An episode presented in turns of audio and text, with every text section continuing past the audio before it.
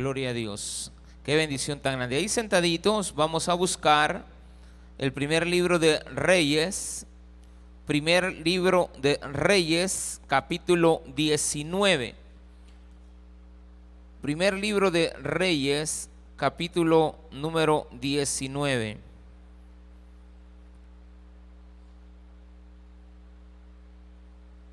Y vamos a leer los versículos del 8 al 21. Y la pregunta es esta, ¿y usted qué hace aquí? Pero en el lugar donde usted se encuentra. O sea, no necesariamente acá en la iglesia, sino que donde usted está. A veces Dios te va a hacer preguntas. Esa conciencia que te dice, ¿qué estás haciendo aquí? Y yo qué bendito hago en este lugar. Bueno, lo tiene. Primera de Reyes 19, del versículo 8 en adelante.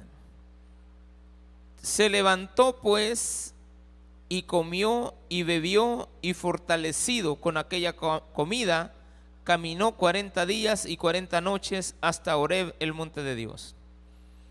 Y allí se metió en una cueva donde pasó la noche. Y vino a él palabra de Jehová, el cual le dijo, ¿qué haces aquí, Elías? Él respondió, he sentido un vivo celo por Jehová, Dios de los ejércitos, porque los hijos de Israel han dejado tu pacto, han derribado tus altares y han matado a espada a tus profetas, y solo yo he quedado, y me buscan para quitarme la vida. Él le dijo, sal fuera y ponte en el monte delante de Jehová. Y he aquí que Jehová que pasaba y un grande y poderoso viento que rompía los montes y quebraba las peñas delante de Jehová. Pero Jehová no estaba en el viento. Y tras el viento un terremoto. Pero Jehová no estaba en el terremoto. Y tras el terremoto un fuego. Pero Jehová no estaba en el fuego. Y tras el fuego un silbo apacible y delicado. Y cuando lo oyó Elías, cubrió su rostro con su manto y salió y se puso a la puerta de la cueva. Y aquí, vino a él una voz diciendo, ¿qué haces aquí, Elías?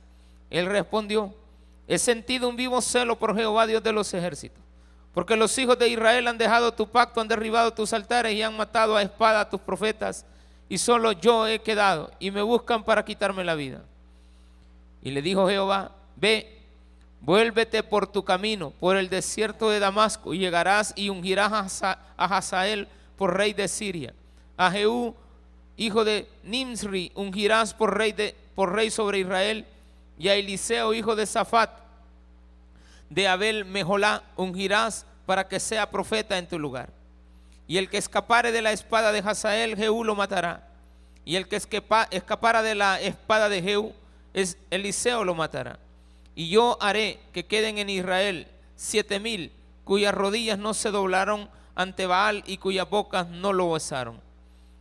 Partiendo él de allí, halló a Eliseo, hijo de Zafat, que araba con doce yuntas de, de delante de sí, y él tenía la última, y pasando Elías por delante de él, echó sobre él su manto. Entonces, dejando él los bueyes, vino corriendo en pos de Elías y dijo, te ruego que me dejes besar a mi padre y a mi madre y luego te seguiré.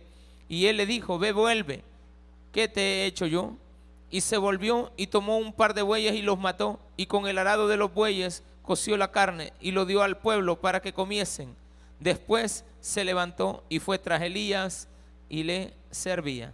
Oremos al Señor. Padre, gracias porque nos has permitido leer tu palabra, sabedores de que cada vez que la leemos, Estamos escuchando tu voz.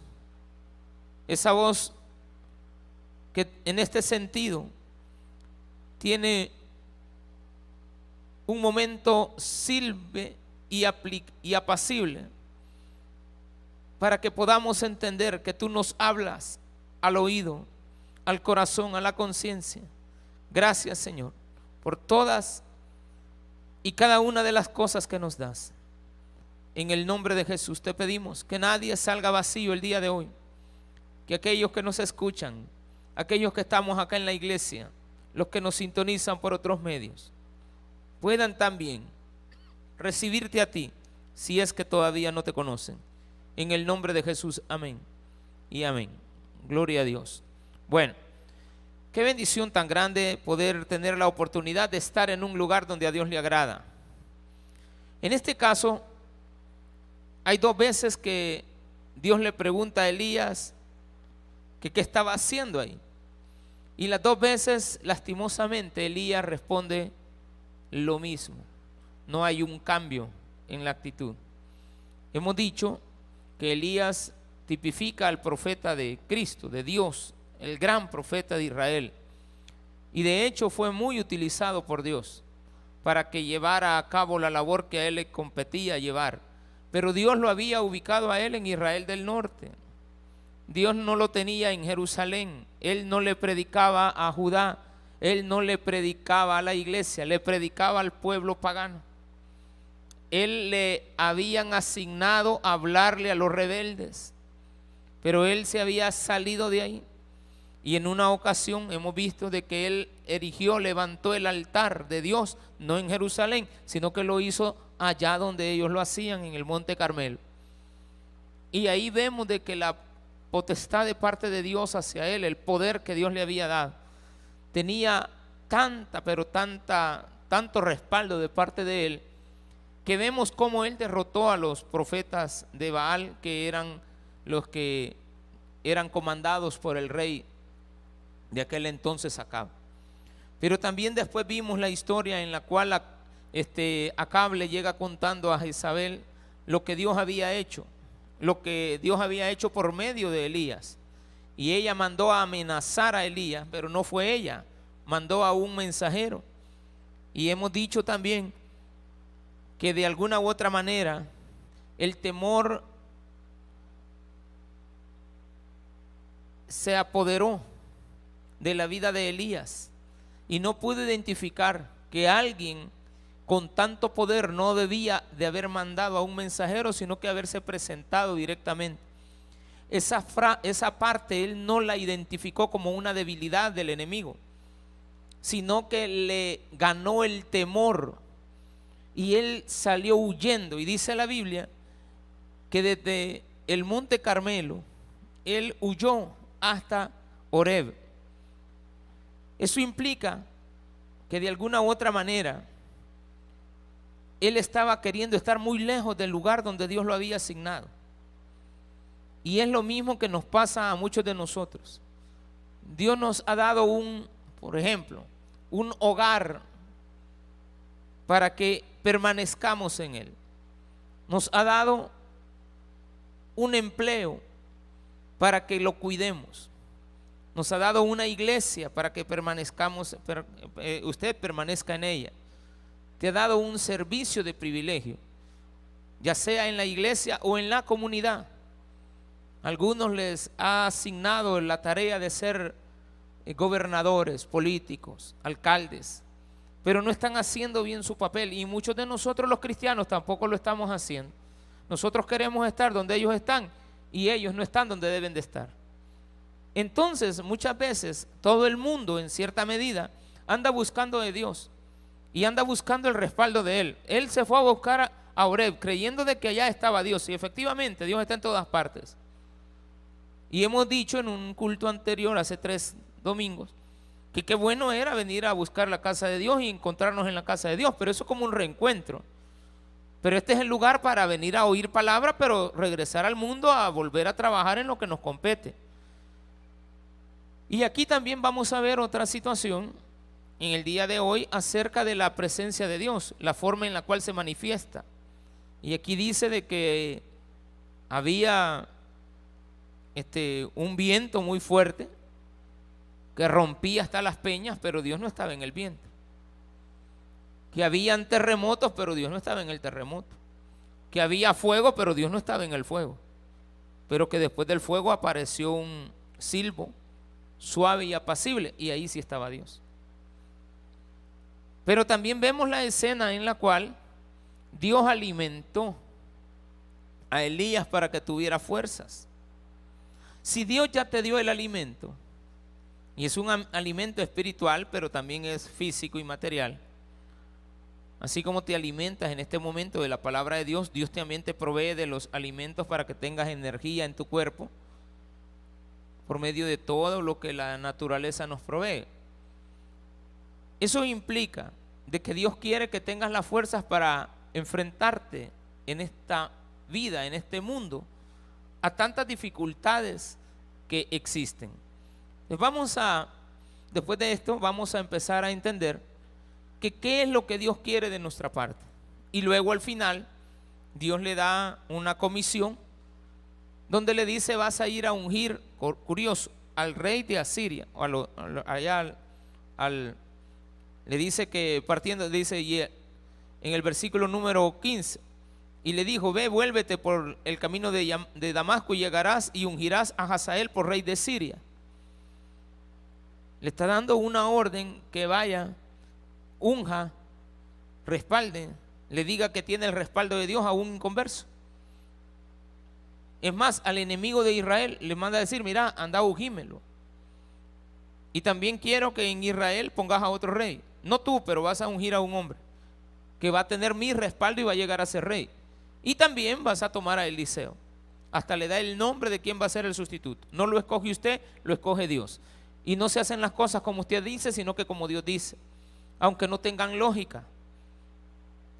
No le mandó a decir, mira, este, vas a mandar a decirle al pueblo que no me hacen caso, entonces van a... No, vamos a ponerle a alguien sobre ellos, ya que son rebeldes, vamos a poner a alguien más malo para que los ponga quietos. Ya que no quieren por las buenas, van a querer por las malas. Haciendo ya ese análisis, vayamos viendo qué es lo que Dios nos va enseñando en cada parte. Versículo 8. Se levantó Elías, pues y comió y bebió y fortalecido con aquella comida, caminó 40 días y 40 noches hasta Oreb, el monte de Dios. Hemos señalado de que la distancia pudo haber sido en línea recta, casi unos 300 kilómetros, pero quizás con todas las curvas que antes habían, porque no es un camino recto, pues es desértico. Probablemente Elías ha de haber caminado unos 600 kilómetros o más, 20 kilómetros al día o más, o menos, un poquito, pero dice que caminaba día y noche. Quiere decir de que le abundó, pero ¿qué es lo que lo hizo que caminara tanto? y que tuviera tanta fuerza. Lo que había comido. Usted cuando viene a la iglesia no se da cuenta que tiene doble alimento. El alimento espiritual y el alimento energético. Y ambos a usted le ayudan a avanzar en el camino día y noche. El problema es para dónde agarró. Si Dios te ha asignado estar como en este caso Elías, vamos a poner el ejemplo de Elías si a Elías le había asignado ser el profeta de Israel rebelde, porque habían dos, estaba Judá y estaba Israel.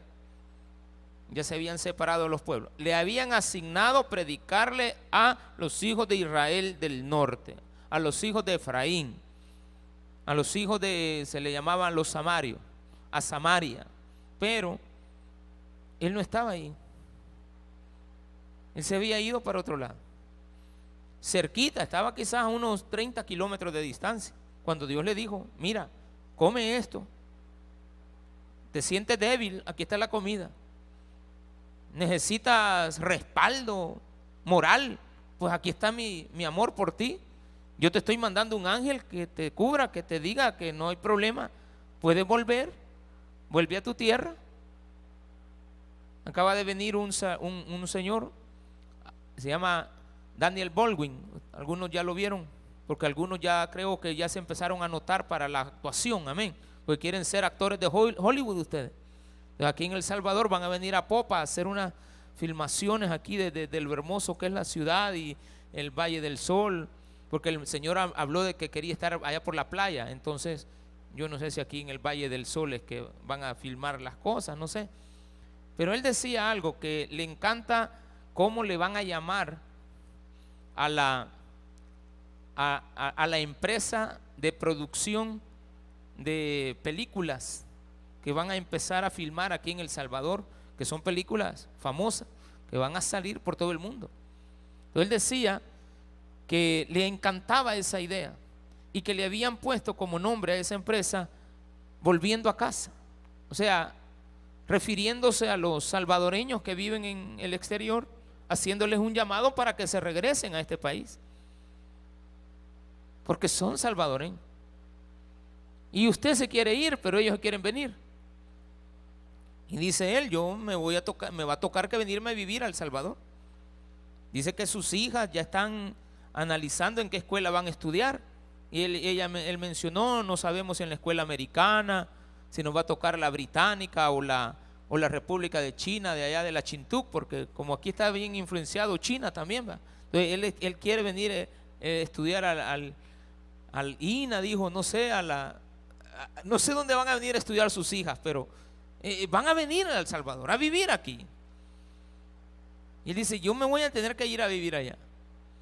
Y el hombre no, es pobre. Si digo, aquí traigo 300 millones de dólares, digo, para invertir, porque necesito comprar cámara, necesito...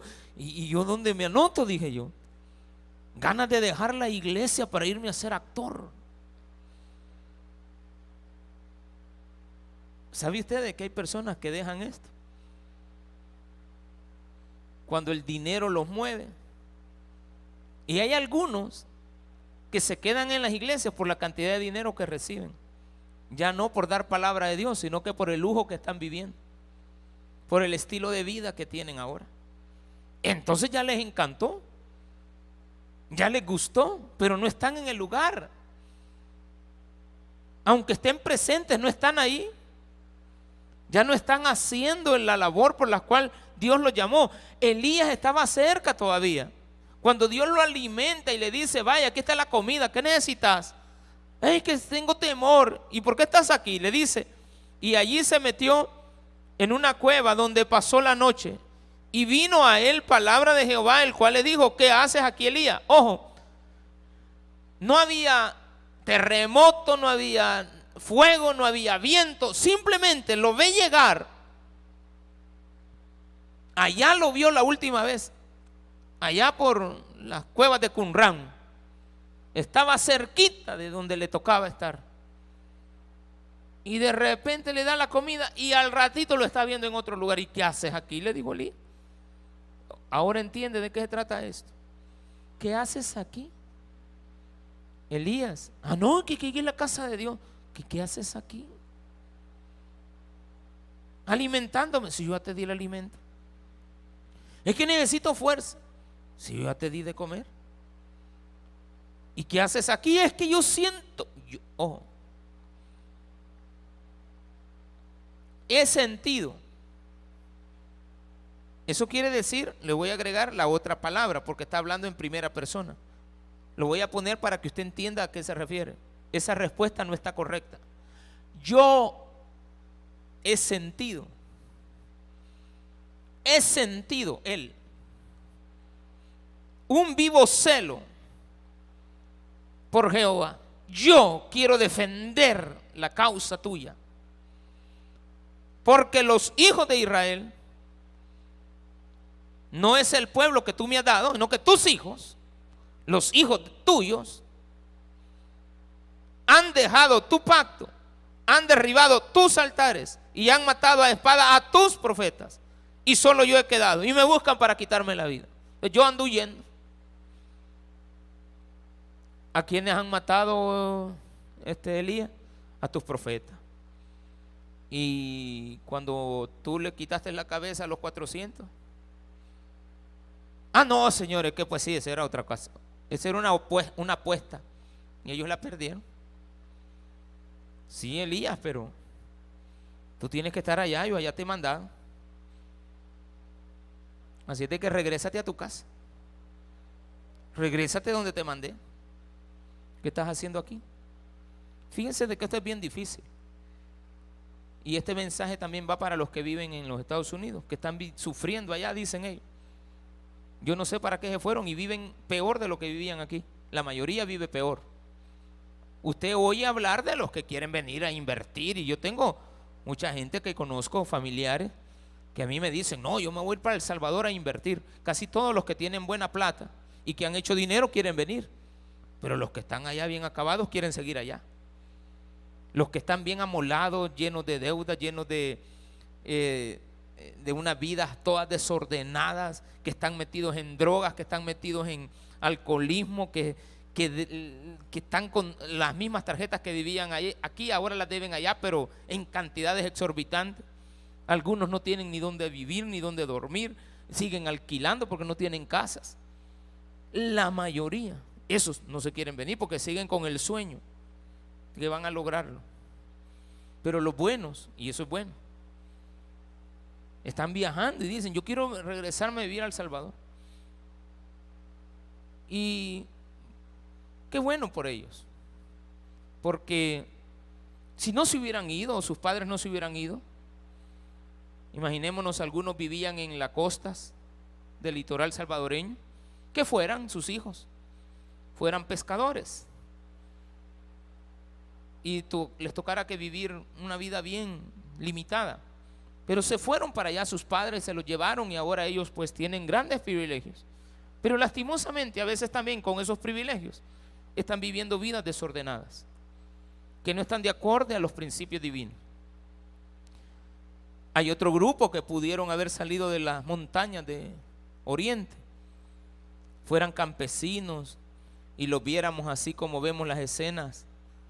Fíjense de que estaba viendo unas escenas de, unos puentes que se van a hacer allá en San Antonio y Carolina. Pero a mí no me, yo no veo los puentes, yo veo los rostros de la gente.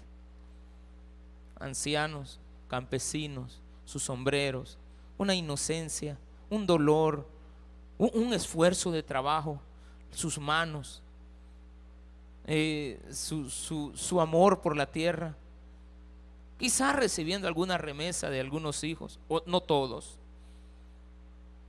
Algunos se fueron y nunca le volvieron a mandar nada. Pero aquí viene la frase, que están, están haciendo allá? Y a nosotros se nos preguntaría, ¿y tú qué estás haciendo ahí? Porque no estás haciendo lo que te compete hacer. ¿Por qué no estás siendo productivo? ¿Por qué no estás estudiando? Le dijiste a tus padres que estás inscrito en la universidad, pero solamente en el parque pasas. Entonces la pregunta va a ser, ya te di de comer, te di para el pasaje, te di para esto, ¿y qué estás haciendo aquí? No, es que yo siento un vivo celo por... Mira, Elías, regresate. Eso es lo que le estaba diciendo, ¿qué estás haciendo aquí? Él respondió, he sentido un vivo deseo un vivo celo. Dios le dijo en el 11, sal fuera. Primero en el versículo 8 le dijo que se levantara. Levántate, levántate. Aquí está el alimento, levántate. No estés ahí tirado en el enebro, en un arbusto, en un árbol, medio del desierto. Levántate.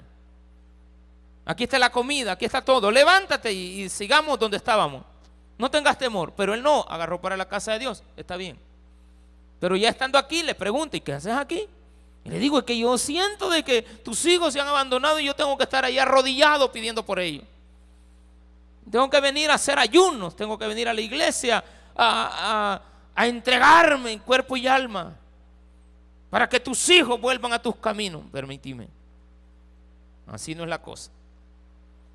Sal fuera y ponte en el monte delante de Jehová. Y he aquí Jehová que pasa. Vaya, ¿quieres ver cuál es mi poder? ¿Quieres ver mi poder? Entonces salí, salí de la cueva donde estás metido. Y ve. Y dice que salió. Y ponte en el monte delante de Jehová. Y he aquí Jehová que pasaba. Así como cuando Moisés le dijo, mira, yo quiero verte. Va pues Moisés, prepárate, da metete en la cueva y ahí hay una hendidura. Mira por la hendidura y me vas a ver pasar. Dice la Biblia que vio la espalda de Dios. Pero claro, no tiene espalda Dios, va. Es espíritu. Pero es la forma poética de querer entender de que la presencia de Él estaba viva ahí. Entonces le dice, sal fuera y ve, observa mi poder y un grande y poderoso viento que rompía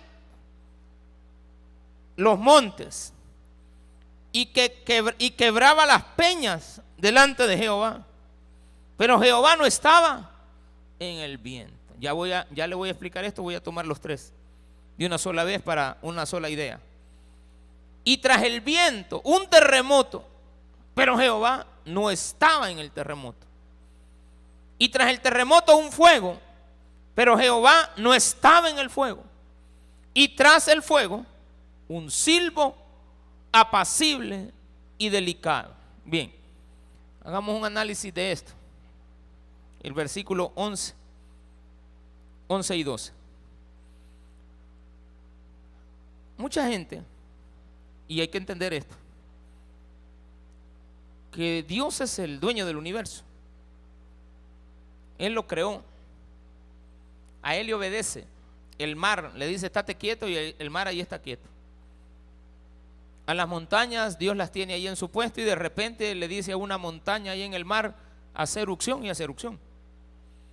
Le dice allá en las costas de Guatemala, mira, quiero un terremoto ahorita aquí, grado 7.6. Le manda un terremoto 7.6. No que las placas tectónicas, pues si no Dios las hizo, pues. Sí que él ahí las ha dejado. Y le dice a los montes, muévanse. Y le dice al mar, muévete y se mueve.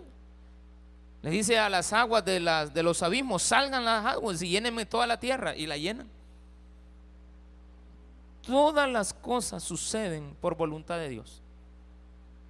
Pero no son la causa, ellas, por las cuales Dios existe. Ellas existen por Dios. Pero la gente en la actualidad, hoy, las iglesias de hoy, andan buscando donde se siente el fuego. Eh, eh, quieren que la iglesia tiemble.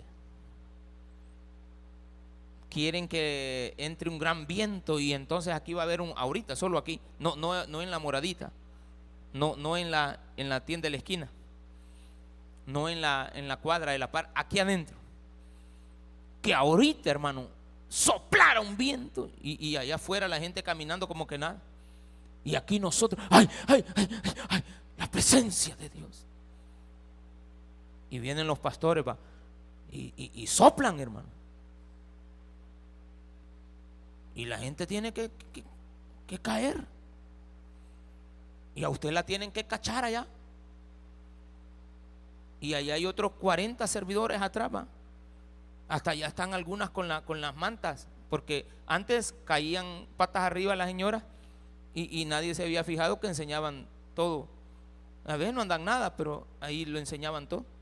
Entonces vino otro y dijo, miren, que bien se ve desordenado, pastor, más que usted, a usted es el que le enseñan todo eso. Pues como ellas caen para allá, ¿verdad? Entonces usted cuando las ve, entonces alguno ha de haber dicho, ay, qué pena, este, póngale una manta. Y ya están hasta con las mantas. La gente está esperando que el poder de Dios se manifieste con el viento. Hay otras que les agarra de brincar. Sandra la banca y empiezan a saltar. Y entonces generan un, ellos le llaman, siente la atmósfera, le llaman ellos. La atmósfera. Entonces viene Dios te dice, había un soplo, yo lo mando, pero yo no estoy ahí. Había un terremoto, sí, pero yo no estoy en el terremoto. Que había un fuego y, y la gente pide que caiga fuego, hermano. Y no Elías le dijo, Señor, manda fuego. Y mandó fuego, pues. ¿O no? las iglesias, no estoy hablando de las verdaderas iglesias, las, faltas, las falsas iglesias, con sus falsos pastores y sus engañados congregantes. Porque ellos saben que eso no es correcto. O sea, no me diga el congregante, ay, es que yo llegué buscando a Dios y yo lo encontré ahí en el viento. Es que yo llegué a esa iglesia porque ahí se siente, pastor. Ahí, ahí tiembla. De veras. Yo cuando veo al pastor, ay, me da temblor. ¿Usted por qué le gusta el pastor de esa iglesia? Entonces usted siente. Y yo le digo, vi que donde nosotros no sentimos nada. solo oímos la voz de Dios cuando leemos su palabra. Yo no sé qué prefiere usted. Si una iglesia donde se siente el viento, el terremoto y el fuego, porque ahí dice, pero Jehová no estaba en el viento, Jehová no estaba en el terremoto y Jehová no estaba en el fuego. Pero sí estaba en la voz apacible, el silbo suave, las palabras amorosas que Dios tiene preparadas para ti. Pero a las iglesias actuales que tienen pastores que engañan, con gente que le gusta que la engañen, porque saben perfectamente. Yo antes cuando era nuevo en el cristianismo, yo manejaba la teoría de que la gente que está en la secta es gente inocente, que no saben. No, pero después alguien me contestó en una, en una prédica. Dios me contestó en una prédica utilizando a una persona. Es que les gusta estar ahí. Me no están engañados, les gusta eso. Les encanta. Si es que, hasta se apuntan, pastor, ¿y, en qué ministerio sirvo aquí? Mire, aquí solo hay, le voy a mencionar los ministerios. Y usted me dice si esta es una iglesia que trabaja en lo básico, sin salirse de la raya. Ministerio de acomodación, que es todas las hermanas y hermanos que a usted lo ubican en los asientos. Ministerio de parqueo, porque se necesita, usted viene un vehículo y hay que estar allá cuidándolo y parqueando. O sea, a usted, ustedes lo parquean. Aquí no hay ballet parking, ¿Y eso qué es, pastor? ¿De ballet? ¿De que bailar, bailar o qué? En el parqueo. No, este no sé por qué se llama ballet parking, pero usted dígale así. Yo si veo el rótulo, ballet parking. Un día sí, créamelo en mi inocencia, la primera vez que lo vi, yo quedé pensando, ¿qué es el ballet parking? Yo soy algo ignorante de alguna cosa, pero yo sinceramente dije, ¿qué será el ballet parking? ¿Cómo funciona?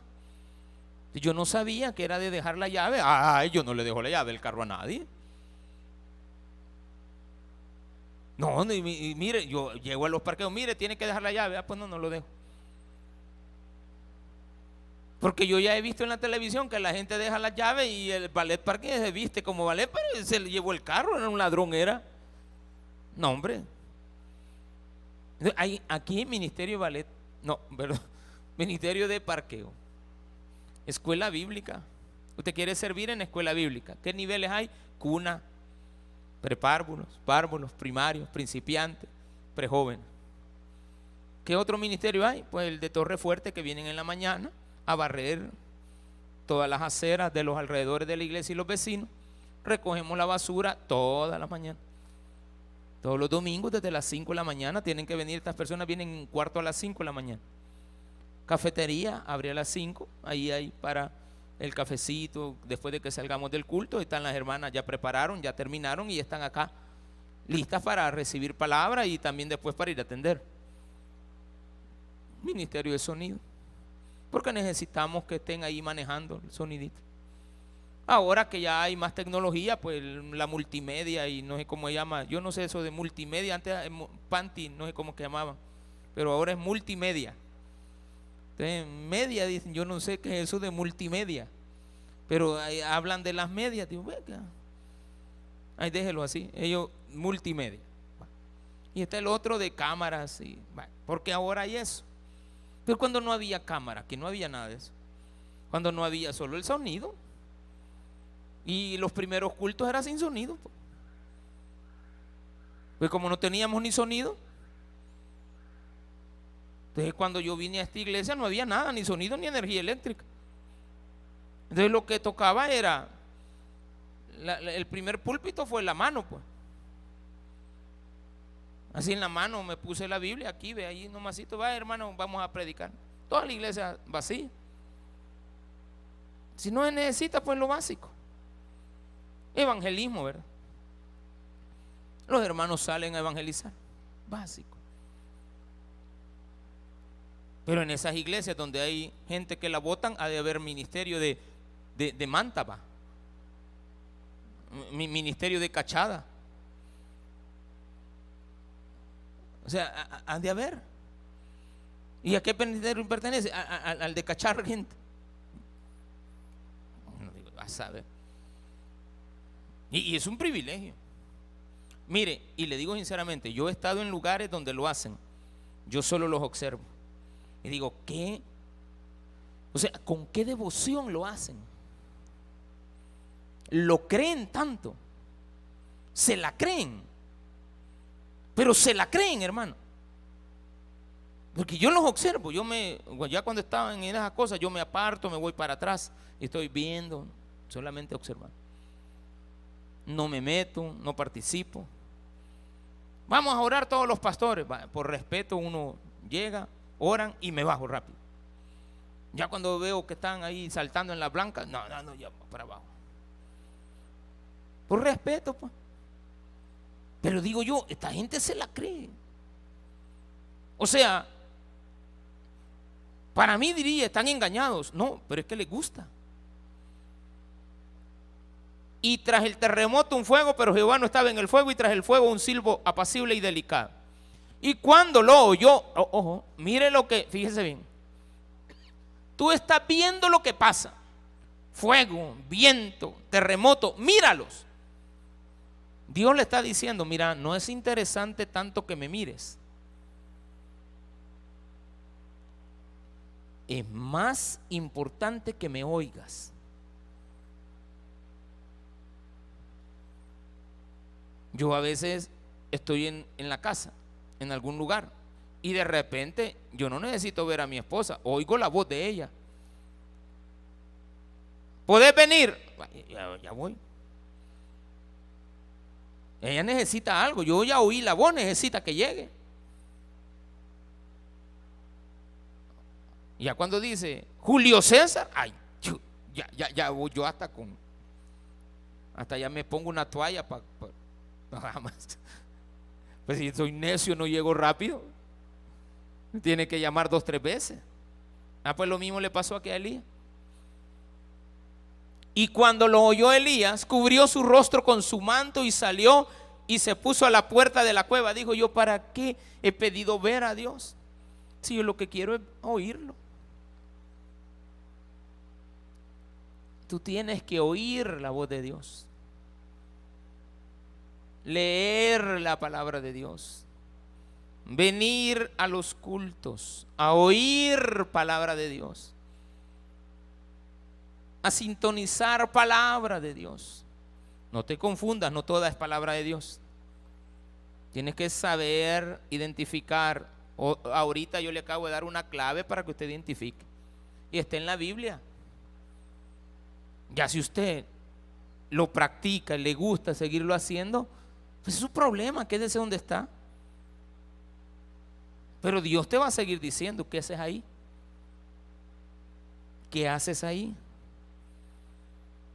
Y he aquí vino a él una voz diciendo la misma frase que le dijo cuando estaba allá y ahora le está diciendo aquí. Y le dijo también cuando estaba en la cueva, adentro. Y ahora le está diciendo afuera. ¿Qué haces aquí? Elías, para que no quede duda. Con vos es, ay no, mira, ah, ah, ¿y para qué usted le está, hasta lo, separado lo hemos puesto? Para que no esté codiando a su marido. Mira, te hablan. Te está tirando el pastor. Vos a saber qué le he dicho. Yo no le he dicho nada. ¿Cómo no? Vos estabas hablando con él un día esto. Pues sí, pero es que yo le estaba dando otra pregunta. No, a ver qué le dijiste de mí. Porque el marido que la ha hecho anda vigiando. Si la esposa de él está medio platicando con, imaginen, con el pastor, ya le está chambreando de mí. El pastor cuando le ponga en el púlpito, yo ni voy a entrar ese día porque el pastor me va a agarrar a mí. ¿Y yo para qué lo voy a agarrar a usted? Yo no necesito agarrarlo. Si yo tengo de dónde agarrar. ¿Sí o no? Usted, tiene que saber dónde tiene que estar. Tiene que estar en su casa, tiene que estar en su trabajo, tiene que estar en su iglesia, tiene que estar con su familia, tiene que estar con sus hijos, tiene que estar haciendo la labor que Dios le ha encomendado. Por eso dije al inicio, esto se puede aplicar hasta a los políticos. Ahí los ha puesto Dios. Y él respondió, he sentido un vivo celo. Permíteme, Elías. O sea, eso ya me lo dijiste, Elías. Y otra vez me vas a repetir lo mismo. Ahí dice que aquí está escrito, anda la petición, hermano. Para que fuera igualito lo que le dijo, era porque ya era vana repetición. Mire, hermano, estamos hablando de Elías. Yo quiero que usted entienda que el representante de la fe, en este caso era Elías.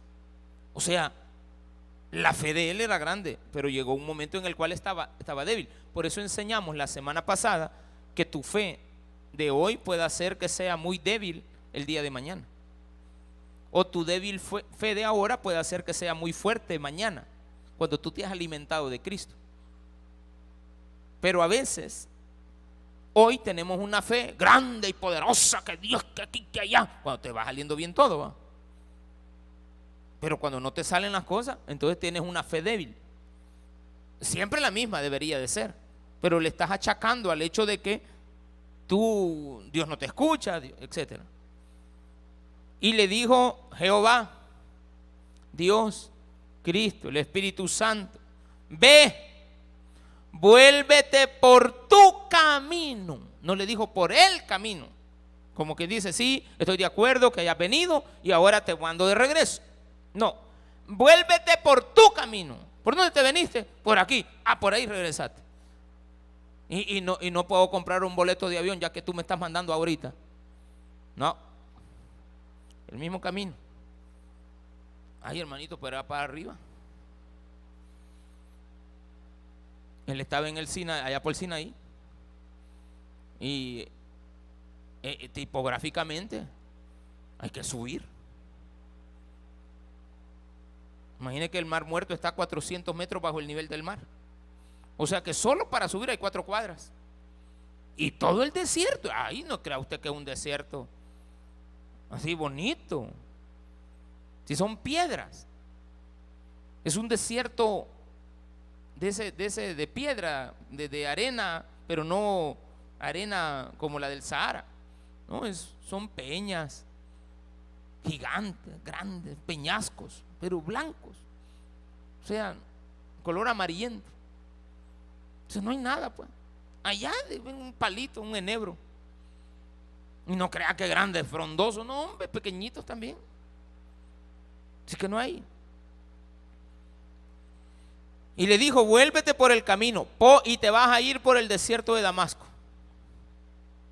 Y llegarás, y cuando subas hasta Damasco, o sea, le dijo, te vas a ir por todo el desierto. Eso sí, cuando ya vayas enfrente de, tu, destino, me vas a hacer algo, vas a seguir tu camino.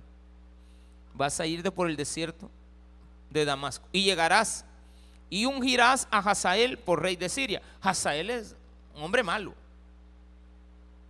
O sea, si usted quiere la representación de un hombre malo en la Biblia es Hazael. Hay gente que así le pone a los hijos, Hazael un hombre malo en la Biblia.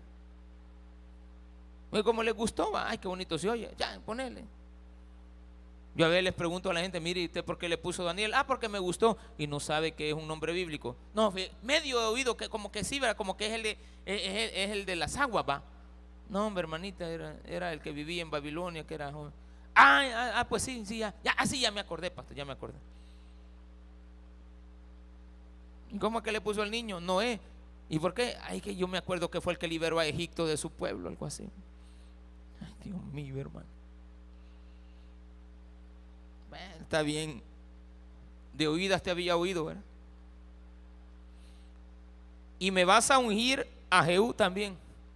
A Jehú, hijo de Nimsri, ungirás por rey sobre Israel. Ahorita el que gobierna se llama Acab, pero vos vas a ir a poner a Nimsri, hijo de Jehú, a Jehú hijo de Nimri. ¿Y ese de dónde es? A saber, pero vos poner. Y es de las tribus de Israel. No, no es nada de las tribus de Israel. ¿Y ese que es? Es un idólatra que está ahí cerquita, pero a él voy a poner a que lo gobierne. Porque no me diga que porque era rey de Israel era de las tribus de Israel. No, no, no, no, no. El único que era de las tribus de Israel, el único, el único, eh, cuando estaba era Roboam, pero como lo quitaron rápido. Era hijo de Salomón, pero ya después cayó otro que se llama Jeroboam, y Jeroboam era hijo de un rebelde amonita. Y después pusieron a otro que le dio golpe de Estado, y vino después otro le dio golpe de Estado. Eso de los golpes de Estado no es de ahora, pues. Que los gobiernos intervienen, ¿no? Si siempre han intervenido.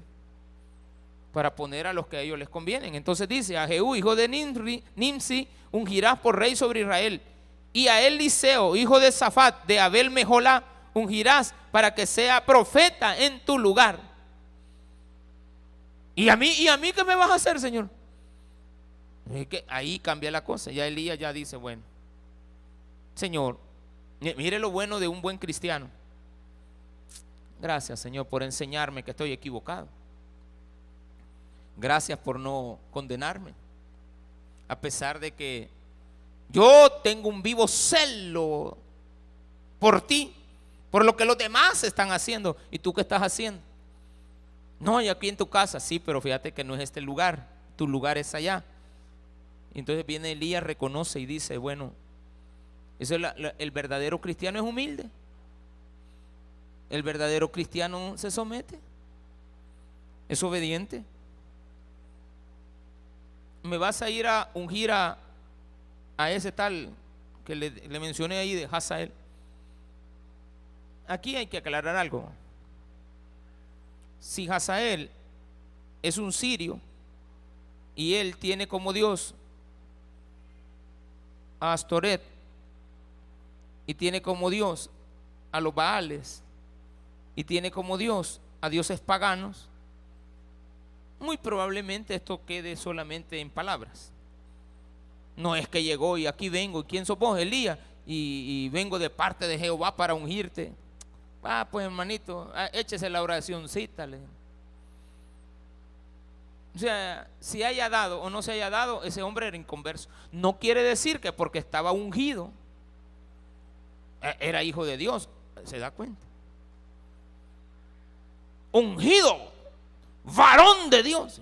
Puede ser que diga varón de Dios, pero no es hijo de Dios. Me parece contradictorio, pero no lo es. Dios le dijo también un día, no a Elías, sino que a, Isaías, habrá un rey que va a derrotar a Babilonia, se llama Ciro es mi siervo. Y no había nacido ni el tatarabuelo de Ciro usted. O sea, no había nacido el tatarabuelo, porque pasaron 200 años, es decir, ocho generaciones. No había ni nacido. Y él ya le había puesto hasta nombre. Y dijo, mi siervo Ciro. Y cuando vemos la Biblia, no era siervo de Dios usted. Y cuando vemos la historia, era un dios pagano, era un rey pagano de allá de Persia, de lo que ahora es Irán. O sea, de allá por los talibanes vivía. ¿Qué, qué le interesa? Nada que ver. Fue usado por Dios para derrotar a Babilonia. Pues Dios va a usar también a Hazael para atacar a Israel. Y en Israel va a poner a un Dios, a un rey pagano también porque eso es lo que se merece. El pueblo rebelde de Dios. Que lo gobierne gente rebelde, peores que ellos. A usted que lo gobierne Cristo, hermano. Y el que escapare de la espada de Hazael, era malo, ¿eh? Jehú lo matará. Y el que escapare de la espada de Jehú, Eliseo lo matará. No hubo necesidad de llegar a eso. Jamás. Eliseo en toda la Biblia es un hombre pacífico. Jamás usó un arma. Jamás. Pero tenía una palabra poderosa, mi Pero poderosa. Bien plantado en el camino del Señor. Tan es así que dice, y yo haré que queden en Israel siete mil cuyas rodillas no se doblaron ante Baal y cuyas bocas no lo besaron. La costumbre de besar las imágenes o besar los púlpitos. Porque aquí se refiere, cuando dice esto, Y yo haré que queden en Israel siete mil cuyas rodillas no se doblaron ante Baal. Es que venían, se doblaban ante Baal, donde estaba el templo, es decir, como que fuera este, imaginémonos, este, aquí hay un altar. Entonces llegaban y besaban. Hay gente que besa las imágenes. Ah, son, son, son doctrinas de mala influencia que hasta el día de hoy existen. Hasta el día de hoy. Que porque un hombre toca a una persona, él como está ungido, entonces ya recibe la sanación. No, no hay tal cosa. La sanación la da Cristo. Viene de Dios, todo. Entonces Él le da poder a los hombres malos. Y dice acá que el que quedara vivo de la mano de Hazael lo va a matar Jehú y el que quedara vivo de Jehú lo va a matar Eliseo. Y yo haré que queden en siete mil que no han doblado y cuyas bocas no lo besaron. a el demonio ese. Partiendo él de allí, halló a Eliseo, hijo de Zafat, que araba con doce yuntas delante de sí. Y él tenía la última, es decir, de las doce, él tenía la última, iba al final. O sea que ya habían pasado varios y a nadie ungió. Hasta que encontró a Eliseo. A ese, ese le dio. A ese ungime. ¿Y ese muchacho por qué? Ya te voy a explicar. Mira cómo actúa después de que lo unjas. Entonces él, dejándolo bueyes, primera acción, era un campesino. Dios puede escoger a cualquiera. Elías era aristócrata. O sea, era, se, podía accesar a los reyes. Hablaba con él, lo andaban buscando. Era, era muy. Acuérdese que era el profeta más reconocido. Quiere decir que era el equivalente a un pastor general de aquella época. Elías era como eso. Que los políticos vienen y quieren tomar fotos con él, quieren venir a las inauguraciones ahí de, la, de las tomas de posesión y salir en la foto y decir de que ellos ungieron al, al presidente. Esas son falsedades, hermano. Falsos, pero falsos. No, no, no. Sinceramente le digo, como pastor, no les crea. No, eso no, no, no es así. Usar la misma palabra de Dios para decir que están ungiendo a alguien, no. Es la palabra de Dios. Y es bueno cuando los líderes mencionan a Dios, eso es bueno. Pero que sea de corazón. Eso lo vamos a ver como resultados del estilo de vida. Pero después viene esto y enseña. Entonces él dejando los bueyes, dejó su trabajo. Vino corriendo en pos de Elías y le dijo, solamente hazme un favor, hagamos las cosas correctamente. Mis padres tienen que saber que yo me voy a dedicar a esto. Y le digo, no, no hay problema, andar, andar. Y yo que tengo contra ti, no, no, no, anda, hacerlo. Y fue, déjame besar a mi padre y a mi madre. ¿A quién besó? A su padre y a su madre. Y los otros que no habían doblado rodilla, no habían besado a Baal. Pero a sus padres hay que tenerle respeto. Cuando tú eres llamado a Dios, no te está diciendo que te despidas de tu mujer, te está diciendo que te despidas de tus padres. Porque con la mujer en el ministerio siempre vas a andar. Tu familia está ahí. Yo y mi casa serviremos a Jehová. Hay que meter a nuestra familia en esto. Más sin embargo, cada quien tiene una labor que hacer. A cada uno de nosotros nos van a preguntar, ¿qué haces aquí? Yo no te puse ahí, te puse en otro lugar.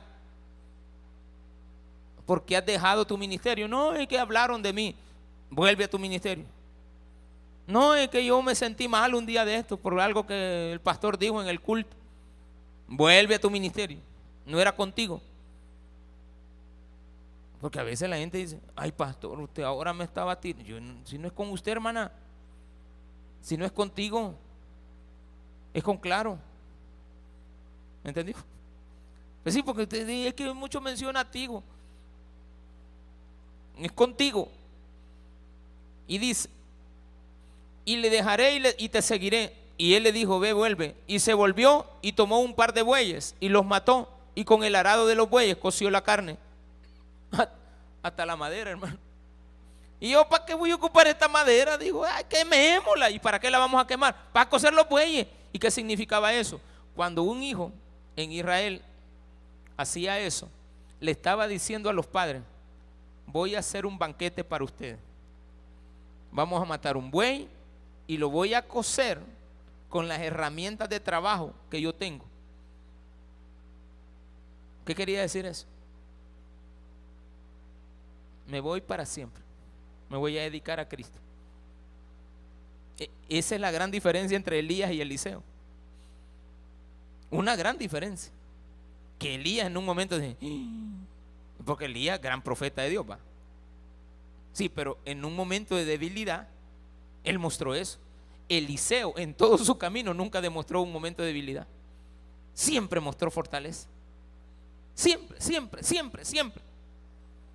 Pero Elías, cuando ve y, ve a Eliseo, dice, qué lección más grande la que me acaba de dar Dios.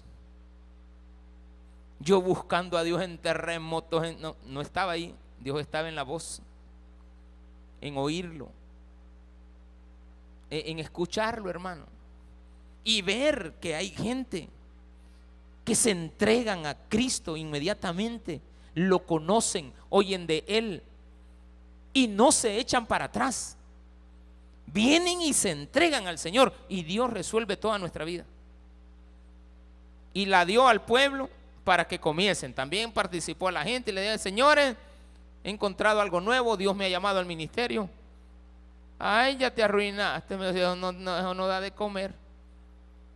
Y otros dicen, va, hacete pastor. Ay, ay, bola. Ah, de veras. Maneja esta iglesia y después me cuenta. Dios maneja todo aquí. Todo, yo no me preocupo. Todo, Él lo maneja. Pues que le ha de tener. Si a viene, pastor, ¿qué, pasó? Le digo, vendemos un terreno. ¿Y qué pasa? No, pues sí, nosotros pensamos que ustedes tienen, pues sí, como para pagar. Yo no voy a venir donde cualquiera a, ofrecerles. ¿Y cuánto vale? Un millón de dólares. Bueno, qué bueno, dije yo. Este hombre cree que yo tengo un millón de dólares. Sí, fiel, pero yo, yo a mí hago ahí el de los panes, eh, así, el, importante. Este, déjeme pensarlo, déjeme pensarlo. ¿Cómo que déjeme pensarlo? Señor, habla con este, que, eh, que con él, a él, eh, usted ofrezca a Dios, no a mí. Señor, que haya alguien que lo pueda comprar. Así de sencillo. Que, que, que compre ahí un, una, ¿cómo se llama?